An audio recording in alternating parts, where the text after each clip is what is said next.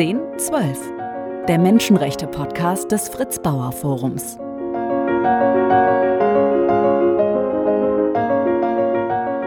Heute mit einer Gesprächspartnerin, die dem Schicksal politischer Gefangener nachspürt und sie vor dem Vergessen bewahren möchte und das schon seit mehreren Jahrzehnten. Herzlich willkommen, Susanne Berger. Hm, danke, herzlich willkommen. Sie sind Historikerin, äh, stammen ursprünglich aus äh, Hannover, sind seit 40 Jahren, glaube ich, schon seit ihrer akademischen Ausbildung in den USA und lehren dort auch immer äh, noch. Und wir wollen heute unter anderem sprechen über Raoul Wallenberg. Jetzt müssen Sie uns ein bisschen erzählen, wer das war. Eine schillernde Person, ich glaube, Bankiers und ähm, Politiker, Kind, der dann zu einem wichtigen Fluchthelfer geworden ist. Vielleicht bevor wir ähm, auf seine Geschichte eingehen, was macht für Sie die Faszination dieser Person oder seiner Geschichte aus? Warum haben Sie seit, äh, ich glaube, 25 Jahren oder noch länger, aber das waren die ältesten Publikationen, die ich so gefunden habe, äh, diese Geschichte äh, angefasst und nicht mehr losgelassen. Ja, also Raoul Wallenberg war ein junger schwedischer Geschäftsmann, der 1944 von der schwedischen Regierung beauftragt wurde, nach Budapest zu gehen, um dort den verfolgten jüdischen, äh, der jüdischen Bevölkerung beizustehen gegen Nazi, äh, die, gegen die Verfolgung der Nazis. Äh, er wurde dann als äh, Diplomat sozusagen ähm, ernannt, hat also stand unter diplomatischem Schutz, wurde dann aber, nachdem er erfolgreich äh, fast 100.000 Juden vor dem sicheren Tod bewahrt hatte, 1945, äh, Anfang 1945 von sowjetischen Truppen verhaftet und ist seitdem verschwunden. Das heißt, äh, er ist dann mit Sicherheit äh, irgendwann in, in sowjetischer Gefangenschaft verstorben, aber niemand weiß genau, wann und unter welchen Umständen. Und mein Engagement in dieser Frage kam eigentlich eher durch Zufall.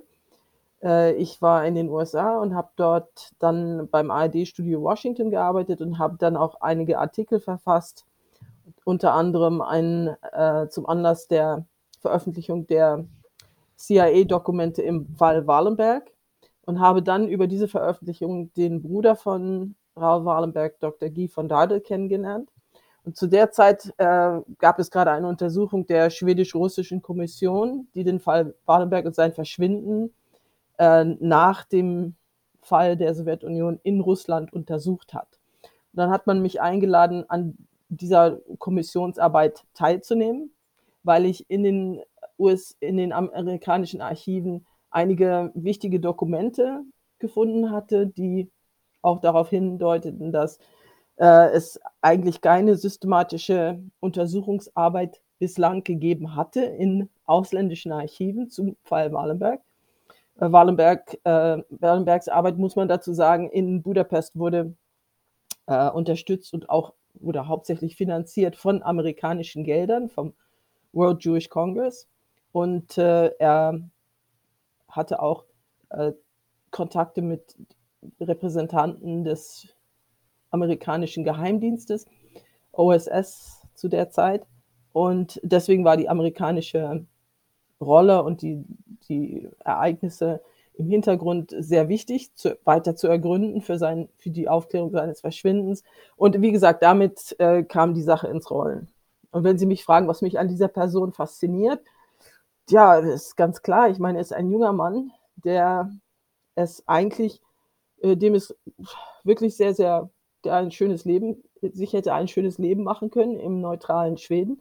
Stattdessen hat er sich aufgerafft und ist nach Ungarn gegangen, um dort äh, aktiv Hilfe zu leisten.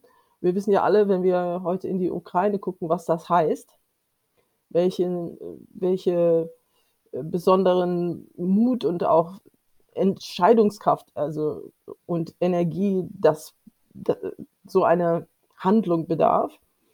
Und deswegen die Tatsache, dass dieser Mann äh, verschollen ist, dass es keine Antwort gab auf sein Schicksal, äh, ist also es ist eins der interessantesten vermissten Fälle und lang anhaltenden vermissten Fälle. Aber es geht natürlich auch hauptsächlich ums Prinzip. Es geht um das Prinzip, dass jeder Mensch und äh, dass, dass die Familie ein Recht auf Wahrheit hat, auf dass äh, die äh, Opfer von Ge Repression und Gewalt ein Recht darauf haben, äh, zu wissen, was ihr Schicksal war oder ist.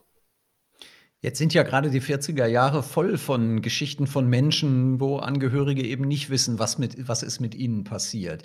Äh, was ist äh, aus Ihrer Sicht die Besonderheit von Wallenbergs Geschichte? Ist das ähm, die Tatsache, Sie haben es ja gerade anklingen lassen, dass verschiedene Geheimdienste ihre Finger im Spiel hatten? Ist es vielleicht auch dieser Widerspruch, der sich so beim ersten Kontakt mit dieser Geschichte aufdrängt? Da ist jemand, der gegen den Faschismus kämpft, aber trotzdem nicht während des Krieges, sondern danach verschwindet. Was äh, macht diese Geschichte so besonders?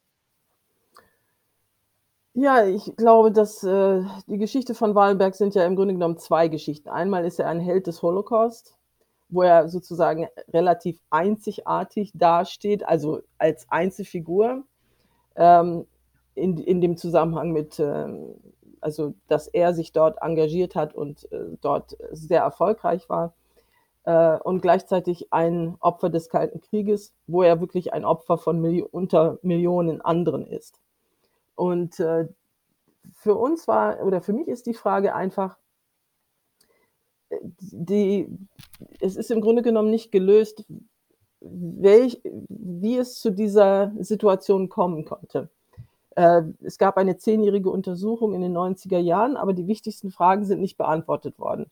Äh, das heißt, warum genau wurde Wallenberg verhaftet und warum wurde er nicht freigelassen? Er war, er stand unter diplomatischem Schutz. Er kam aus einer sehr einflussreichen schwedischen Familie.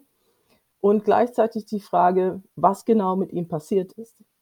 Und sicher, äh, es geht im Grunde genommen wirklich um, um das Prinzip. Es geht einmal um die Person Wallenberg selbst, der es, der wirklich besser verdient hätte, der es verdient hätte, dass man sein Schicksal klärt. Und gleichzeitig, wie Sie schon sagen, es gibt Millionen von diesen Fällen. Und es ist ganz wichtig äh, aufzuzeigen, dass in einer Demokratie äh, da, der Einzelne, das Recht des Einzelnen äh, zählt. Dass es ganz wichtig ist, dass das im Mittelpunkt steht. Denn die Linie, die Trennlinie zwischen Demokratie und Autokratie und Diktatur sind sehr, sehr, ist sehr, sehr dünn. Und das genau macht den Unterschied, dass wir darauf bestehen, dass wir das Einzelschicksal jedes, das Schicksal jedes Einzelnen genauer beleuchten und bestimmen. Und äh, darauf kam es mir an. Und das, äh, es ist ein faszinierender Fall, das kommt noch dazu. Äh, es gibt un unglaublich viele unbeantwortete Fragen, denen wir jetzt auch in unserem Projekt nachgehen. Und äh, ja, das insgesamt ist es einfach ein äh, unglaublich wichtiger und sehr komplexer Fall. Wenn Sie über das Projekt sprechen, müssen wir darauf, glaube ich, auch kurz eingehen. Die Raoul Wallenberg Research Initiative, äh, auch übrigens online unter rwi-70.de zu finden. Äh, RWI 70, ähm, ein Zusammenschluss von, glaube ich, 80 Experten aus unterschiedlichen Bereichen. Wie ist es äh, dazu gekommen, dass äh, sich so eine Gruppe gefunden hat, die diesem Schicksal nachspürt und was machen Sie ganz konkret? Ja, wir sind inzwischen über 250 äh, Experten und Gruppen, Gruppierungen, die sich jetzt diesem Projekt angeschlossen haben. Äh, was wir versucht haben oder versuchen zu tun, ist einmal äh, ganz klar unser Wissen und unsere Expertise zu teilen, ähm, damit äh, wir einen besseren Ansatz haben, diese ganzen immer noch ungeklärten Fragen zu beantworten. Das heißt, einmal, wir wollen ganz diese ganzen Fragen sozusagen präzisieren und konkretisieren und sammeln, damit ähm, den, den Geschichtsforscher und auch äh, ja, Journalisten äh, konkurrieren ja oft. Und wir haben versucht, jetzt einen gemeinsamen Ansatz zu finden, damit wir diese immer noch ungelösten Fragen gemeinsam angehen. Das klappt manchmal ganz gut, manchmal ist es nicht ganz einfach, aber es hat äh, durchaus Vorteile, wenn man versucht, diese, äh, diese, diese Fragen zu systematisieren und die ganze, äh, das, den Fragenkomplex sozusagen äh, gemeinsam angeht, anstatt dass jeder in seiner eigenen, eigenen Ecke buddelt. Ähm, und die, die, das andere Ziel ist, dass wir den Fall Walenberg wirklich aus einem ganz engen, konkreten historischen Kontext lösen wollten und in Zusammenhang bringen wollten mit der momentanen aktuellen Debatte, Menschenrechtsdebatte in Russland. Denn es ist ganz offensichtlich, dass die Kernfragen im Fall Wallenberg äh, heute noch genauso aktuell sind wie vor 80 Jahren. Das, also Fragen wie Informationsfreiheit, Zugang zu Informationen, das Recht auf Wahrheit und so weiter. Und das war uns ganz wichtig. Jetzt haben Sie die Initiative, wenn ich richtig informiert bin, 2015 gegründet. Wenn wir beim Stichwort Russland bleiben, äh, seitdem haben sich die Dinge ja nicht gerade zum Besseren gewandelt dort. Äh, Sie haben viele Gesprächspartner auch in Russland. Wie nehmen Sie im Moment, auch gerade unter dem Eindruck des russischen Angriffskriegs in der Ukraine, die äh, Situation der, der Menschenrechte, auch der Menschenrechtsaktivisten vor Ort wahr? Ja, im Grunde genommen ist im Moment in Russland äh, die aktuelle Menschenrechtsdebatte, äh, sie, ist, äh, sie ist gestorben, sie ist tot. Sie liegt brach. Und äh, das hat sich schon seit äh, vielen Jahren angedeutet. Und äh, wir haben versucht, natürlich auch durch unser Projekt ähm, unsere Partner und so weiter zu unterstützen. Das heißt also sowohl Menschenrechtsorganisationen, aber auch ähm, unsere, zum Beispiel wir hatten äh, unsere Anwälte und so weiter. Aber die Informationsfreiheit und all, es gab in Russland viele Jahre lang einen gewissen Spielraum, der erlaubt hat, bestimmte Fragestellungen äh, nachzugehen. Und dieser Spielraum ist inzwischen vollkommen geschlossen. Und natürlich unter den momentanen Umständen kann keine Forschung äh, stattfinden. Das ist ganz klar. Haben Sie Kontakt zu Ihren sonstigen Gesprächspartnern oder ist das auch völlig abgerissen? Wir haben Kontakt, aber zum Beispiel wir haben äh, durch unser Projekt wir, sind wir, wir haben einen Prozess angestrengt gegen den äh, FSB wegen Unterlassung. Also wir haben keinen Zugang bekommen zu bestimmten Dokumenten, die uns aber äh, rechtlich zustehen. Ähm, und unser Anwaltsteam musste geschlossen aus Russland fliehen nach Georgien und äh, wir, wir haben natürlich Kontakt auch zu unseren ehemaligen, also zu unseren Kollegen. Äh, aber es ist natürlich sehr, sehr schwierig, denn der Zugang in Russland, auch es wird alles überwacht. Äh, Telefon, Internet. Äh, es ist also im Moment eine ganz komplizierte Situation. Das heißt, da ist dann auch Zurückhaltung angesagt, um niemanden vor Ort in, in Gefahr oder in Schwierigkeiten zu bringen? Ja, im Moment muss man wirklich mit Repressalien rechnen. Äh, alleine, also man sieht ja schon alleine an, man darf noch nicht mal den Begriff Krieg oder Invasion benutzen und äh, schon gar nicht sich engagieren mit irgendwelchen Ausländern in diesen sehr sensiblen Fragen wie Menschenrechtsfragen. Äh, und dann äh, äh, kann es durchaus sein, dass man als ausländischer Agent angeklagt wird und dann eine Freiheitsstrafe von 15 Jahren ähm, dass man damit rechnen kann. Das ist also schon eine sehr, sehr schlimme und ja, katastrophale Situation. Jetzt beobachten Sie die Situation äh, in Russland ja schon relativ lange. Und ähm, natürlich war, auch wenn Gerhard Schröder mal was anderes behauptet hat, das nie eine lupenreine Demokratie ähm, und wurde sicherlich auch nicht von einem lupenreinen Demokraten geführt.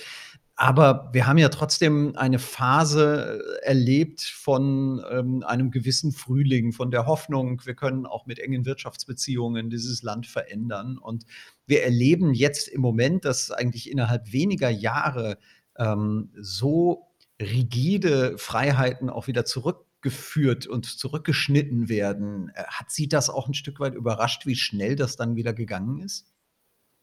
Ja, ich muss ehrlich sagen, es hat mich überhaupt nicht überrascht ich glaube, es war von Anfang an klar, wer in irgendeiner Form ähm, Putin, äh, Denk, Putins Denkweise und seinen Hintergrund kannte, der wusste, dass letztendlich sich dieses Schema abzeichnet.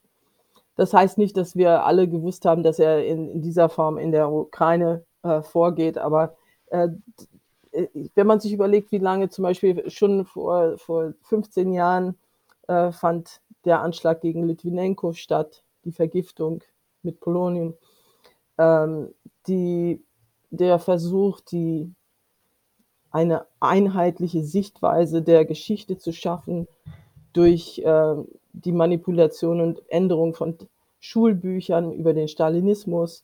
Ähm, Putin hat sich eigentlich immer relativ offen geäußert über das, was er denkt und was er meint und was er vorhat. Und es gab viele Warnungen und die wurden alle ignoriert. Aber wir hatten eigentlich nie irgendwie eine Illusion, dass Putin in irgendeiner Weise ein demokratisches äh, System äh, entwickeln wird oder weiterentwickeln wird, sondern wir hatten immer die Befürchtung, dass es eventuell zu einer ausgeprägteren Form der Diktatur kommt. Und äh, das war, er hat ja sonst, er hat sich ja relativ zurückgehalten und wie gesagt, er hat einen bestimmten Spielraum gelassen für, äh, für Diskussion und für Meinungsfreiheit. Aber generell war also war eigentlich schon zu ahnen, dass wenn er, wenn es irgendwann, wenn er und, sich unter Druck fühlt, dass er dann zu sehr harten Maßnahmen greifen würde.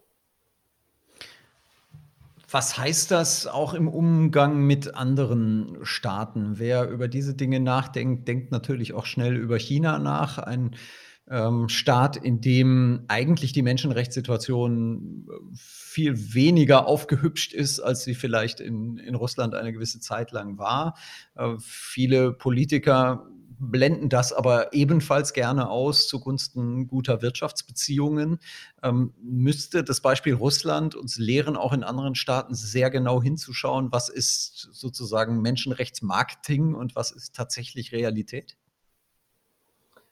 Ja, der Fall China ist natürlich äh, fast noch extremer als Russland zurzeit. Ähm, dieser, der Glaube oder dieses lange Festhalten an, der, an Wandel durch Handel, äh, es hat sich ja schon lange abgezeichnet, genauso auch mit Russland, dass in China äh, das zunehmende, zunehmender wirtschaftlicher Wachstum äh, noch lange nicht heißt, dass man äh, dass man auch, dass sich die Kräfte der Demokratie stärken. Das stimmt bis zu einem gewissen Grad, aber eben nicht, es ist, es erfolgt eben nicht zwingend. Und das hat, diese These hat ja nun auch Deng Xiaoping und auch Putin relativ schnell und klar widerlegt.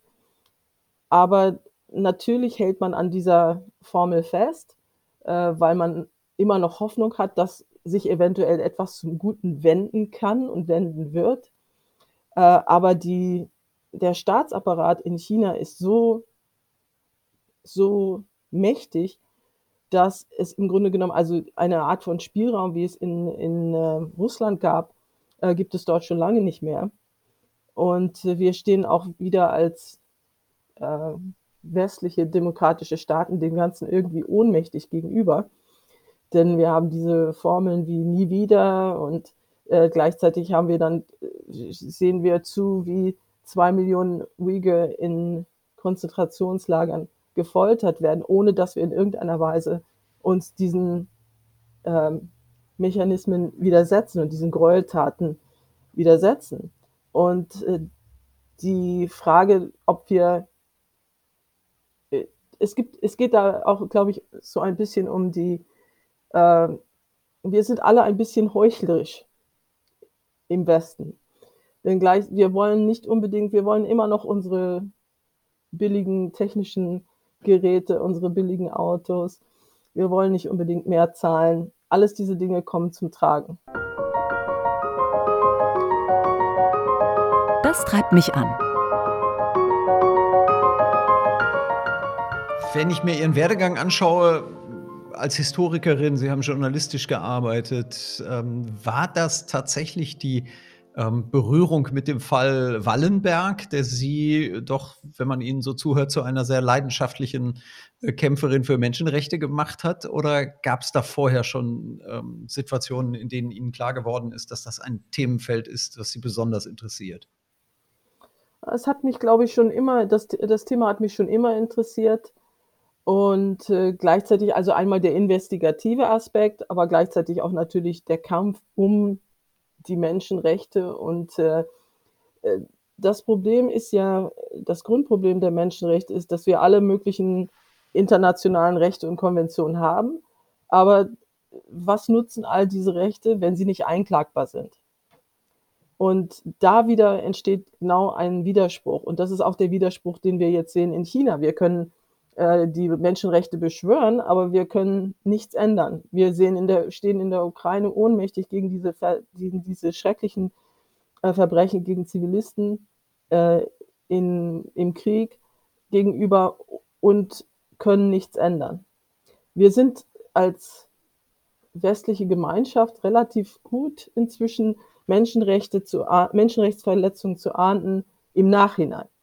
Aber wir sind, wir haben immer noch kein Mittel gefunden, kein effektives Mittel gefunden, äh, Menschenrechtsverletzungen zu stoppen oder sogar zu verhindern. Und äh, das sind so diese Themen, die mich faszinieren und die mich immer wieder auch antreiben. Denn äh, das ist das, ich glaube, das ist eines der größten Probleme, das, die wir haben. Wenn ich den investigativen Aspekt äh, mir anschaue, was ist Ihr Gefühl bei der Geschichte rund um Raoul Wallenberg?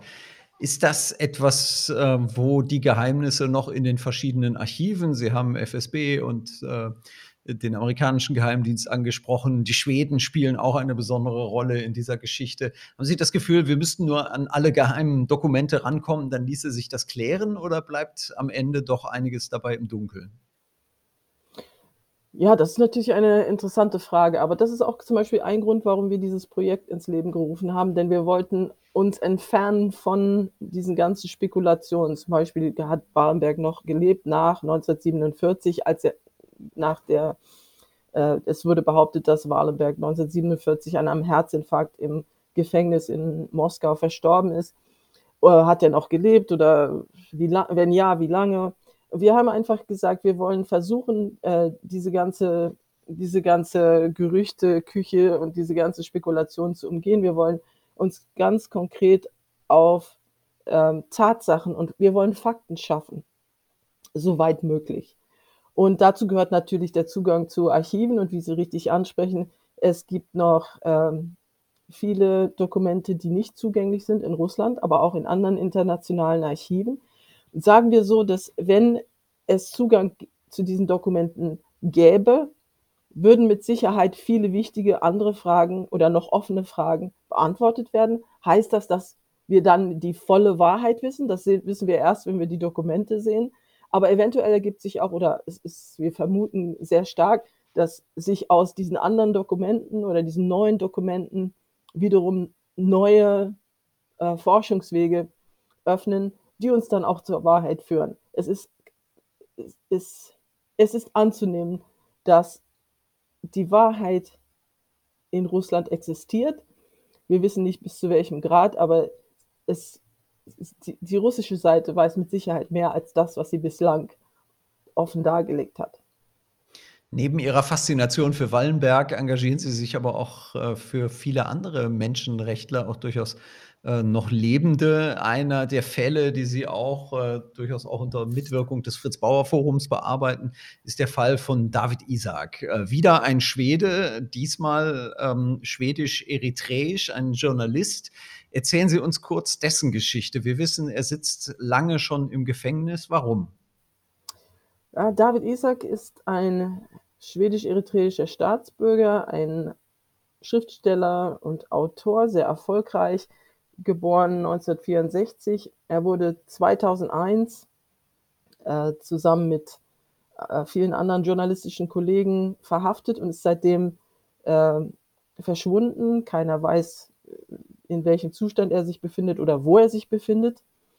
Und ähm, wir sind, wir haben uns mit diesem Fall beschäftigt, zum einen, weil er äh, Schwede ist und wir haben gesagt, wenn wir den Wallenberg-Fall äh, bearbeiten, dann müssen wir uns auch für andere schwedische Gefangene, die im Ausland inhaftiert sind, einsetzen. Und der Fall David Isaac ist momentan ist wirklich extrem, da, wie gesagt, äh, da er noch nie, er hatte, er hatte keine Anklage, er, es wurde ihm nie ein Prozess gemacht. Und äh, das Problem ist, dass sein Fall immer noch relativ unbekannt ist. Äh, Eritrea ist ein kleines Land im Horn von Afrika, was vielen Leuten wirklich kein Begriff ist. Und deswegen sind auch diese Verbrechen, die jetzt vom eritreischen Regime begangen werden, schon seit über 20, 30 Jahre lang, äh, wirklich kaum der Öffentlichkeit bekannt geworden. Äh, David Isaac ist, wie gesagt, ähm, ein, kein Einzelfall, sondern er, es gibt Tausende von äh, Gefangenen in Eritrea, die seit Jahren in, in, im Gefängnis vegetieren und die internationale Gemeinschaft hat bislang kaum davon, äh, hat diese Situation kaum wahrgenommen oder hat auch kaum irgendwelche Schritte eingeleitet, diese Situation zu ändern. Welche Möglichkeiten haben Sie, etwas zu verändern? Sie haben im Oktober 2020 eine Beschwerde äh, bei den äh, schwedischen Behörden eingelegt, auch dem ähm, Präsidenten Eritreas äh, Vorwürfe gemacht. Äh, viele namhafte Mitunterzeichner gab es bei dieser Beschwerde. Hat sich seitdem etwas bewegt oder wo haben Sie Hoffnung, dass Sie mit Ihrer Kampagne etwas bewirken können? Ja, wir haben uns zu dem Schritt entschlossen. Das heißt also, dieses, das ist ein Schritt, den eigentlich äh, das Reporters Without Borders, äh, äh, Reporter ohne Grenzen, in Schweden eingeleitet hat. Und zwar eine Klage, äh, wir haben Klage eingereicht gegen das Regime von Eritrea, die führenden Mitglieder dieses Regimes, darunter der Präsident, äh, wegen Verbrechen gegen die Menschlichkeit. Und äh, es, das fällt unter universelle Gerichtsbarkeit. Das heißt, man kann Menschenrechtsverletzungen äh, einklagen und anklagen, auch in anderen Ländern, egal wo nun diese Verbrechen begangen wurden. Und äh, deswegen äh, haben wir diese, ein, diese Klage eingereicht, die ist aber inzwischen zweimal abgewiesen worden, mit der Begründung, dass äh, die politischen Beziehungen zwischen Schweden und Eritrea eventuell ähm, Schaden leiden könnten. Das ist natürlich ein sehr betrübliches Ergebnis. Aber wir geben die Hoffnung nicht auf und wir haben versucht, jetzt ähm, in Kanada eine Beschwerde einzureichen und Magnitsky-Sanktionen zu verhängen. Äh, das sind alles Schritte, die sind, äh, das ist kein Allheilmittel, aber es ist hoffentlich ein Schritt auf den Weg äh, für Rechenschaft und gegen die Straflosigkeit. Denn das ist das Problem. Es gibt ja eine Debatte in der, in, unter Menschenrechtsaktivisten, was ist der bessere Weg? Soll man allgemein versuchen, die Umstände in bestimmten Ländern oder die Gerichtsbarkeit und, äh, zu ändern und damit zu hoffen, dass sich die Situation insgesamt ändert und dass, es, äh, dass man somit äh, die Freilassung von politischen Gefangenen erreicht? Oder soll man sich auch um Einzelschicksale bemühen. Meiner Ansicht nach ist es wichtig, beides zu tun. Und darum haben wir auch hier ganz klar, wir wollen ein Signal setzen. Äh, warum hat man universelle Gerichtsbarkeit, wenn man sie nicht einsetzen will, wenn man sie nicht anwenden will? Und das sind Dinge, die äh, auch gerade im Fall von David Isaac ganz zentral zum Tragen kommen. Sehen Sie da auch Nachholbedarf bei vielen westlichen Regierungen? Sie haben Schweden explizit angesprochen. Äh, Schweden spielt schon äh, bei Wallenberg keine so ganz glückliche und ganz durchschaubare Rolle, obwohl wir gerade aus Deutschland ja von Schweden immer so ein ganz ähm, Astrid Lindgren-artiges, äh, wunderbares Bild haben. Ähm, aber wir, wir halten ja gerade in Europa die Menschenrechte sehr hoch. Jeder Politiker würde sich eng dazu bekennen. Und dann hören wir auf der anderen Seite, naja, die wahrscheinlich nicht wahnsinnig äh, großen Wirtschaftsbeziehungen zwischen Schweden und Eritrea sind dann doch wichtiger als so ein Fall. Also welchen Nachholbedarf haben auch die eigentlich weit entwickelten Demokratien in Westeuropa? Ja, das ist schon ein, äh, eine große Kluft zwischen äh, Theorie und Praxis. Äh, zum Beispiel, ich erinnere mich immer an ein Interview von John Le Carré, in dem, er, in dem es um die, äh, die Einstellung der westlichen Länder zu Russland ging. Und es, äh, er sagte dann, er hat das auf einen Punkt gebracht, we go anywhere for money.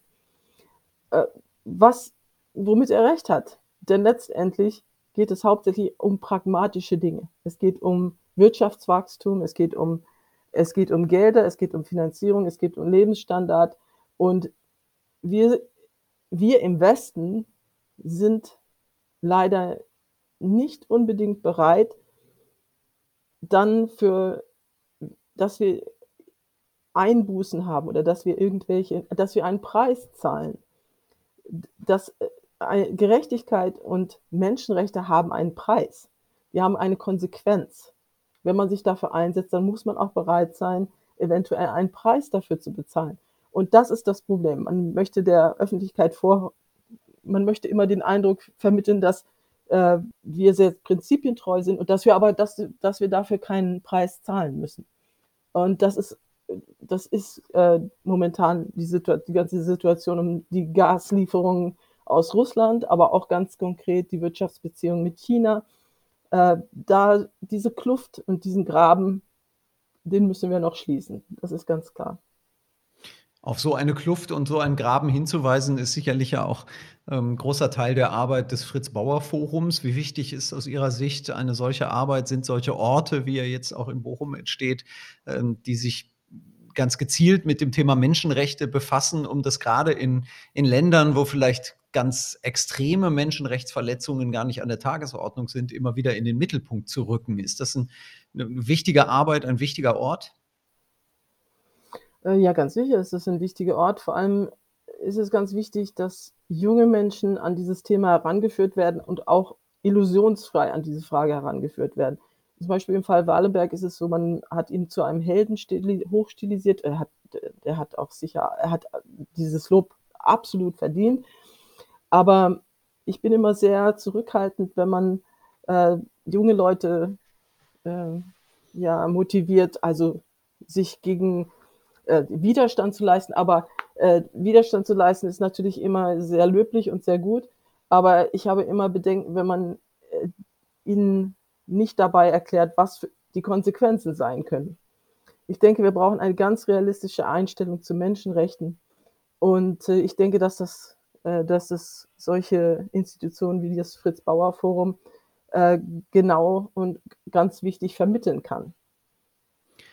Jetzt haben wir in der vergangenen halben Stunde Ihre, ja, Ihre Spürnase sozusagen, Ihre Begeisterung auch äh, diesen Fällen, diesen zum Teil auch schrecklichen Fällen nachzuspüren, schon kennengelernt. Deswegen lassen Sie mich schließen mit der Frage, was ist die neueste Fährte, die Sie aufgenommen haben? Gibt es eine, ein aktuelles Thema, dem Sie sich widmen äh, in der Zukunft? Ja, es, es gibt im Grunde genommen, äh, das ist auch ein, äh, eine Sache, es gibt nicht immer eine neue Fährte. Diese Fälle sind sehr, sehr langwierig und wir erfordern sehr viel Geduld. Und äh, nach 20 Jahren sitzt David Isaac immer noch im Gefängnis. Ähm, Gui Minhai, der chinesische Publizist und Verleger, der 2015 in ähm, Thailand entführt wurde, sitzt immer noch in Haft mit keine Aussicht auf ähm, Freilassung. Wir haben im Moment einen ganz schwierigen Fall in Iran, ein schwedisch-iranischer äh, Arzt, der jetzt äh, zum Tode verurteilt wurde und die äh, Hinrichtung ist angesetzt für den 21. Mai. Wir bemühen uns mit allen Kräften, diese Hinrichtung zu verhindern. Äh, gleichzeitig haben wir uns äh, engagiert für, äh, wir haben in, mit, mit Hilfe der Buxus Stiftung und dem Fritz Bauer Forum ein Buch ähm, übersetzt, die Biografie einer jungen Kurdin, die aus Kurdistan, iranischen Kurdistan, äh, ihren Weg gemacht hat ins schwedische Parlament. Eine faszinierende Geschichte. Äh, und äh, sie setzt sich als Parlamentarierin heute noch für die Rechte von Frauen und Kindern ein äh, aus traditionellem, traditionellem Hintergrund und äh, vor allem das Verbrechen von äh, Honor Crime. Ehrenmorde sozusagen. Oder? Ehrenmord, ja, ja, ja, genau. Und ähm, in Schweden wurde gerade ein neues Gesetz verabschiedet, das Honor Crime als eigenständiges Verbrechen sozusagen ähm, deklariert. Also eine ganz wichtige Entwicklung. Das sind äh, Themen, die denen wir momentan nachgehen. Also nicht nur äh, das Investigative, nicht nur eine gewisse Beharrlichkeit, sondern auch viel langer Atem. Susanne Berger, ganz herzlichen Dank für dieses Gespräch und für die Einblicke in Ihre Arbeit und alles Gute für Ihre heutigen und Ihre zukünftigen Projekte. Vielen Dank. Danke. 1012, der Menschenrechte-Podcast des Fritz Bauer Forums. Mehr Informationen zu unserer Arbeit unter fritz-bauer-forum.de.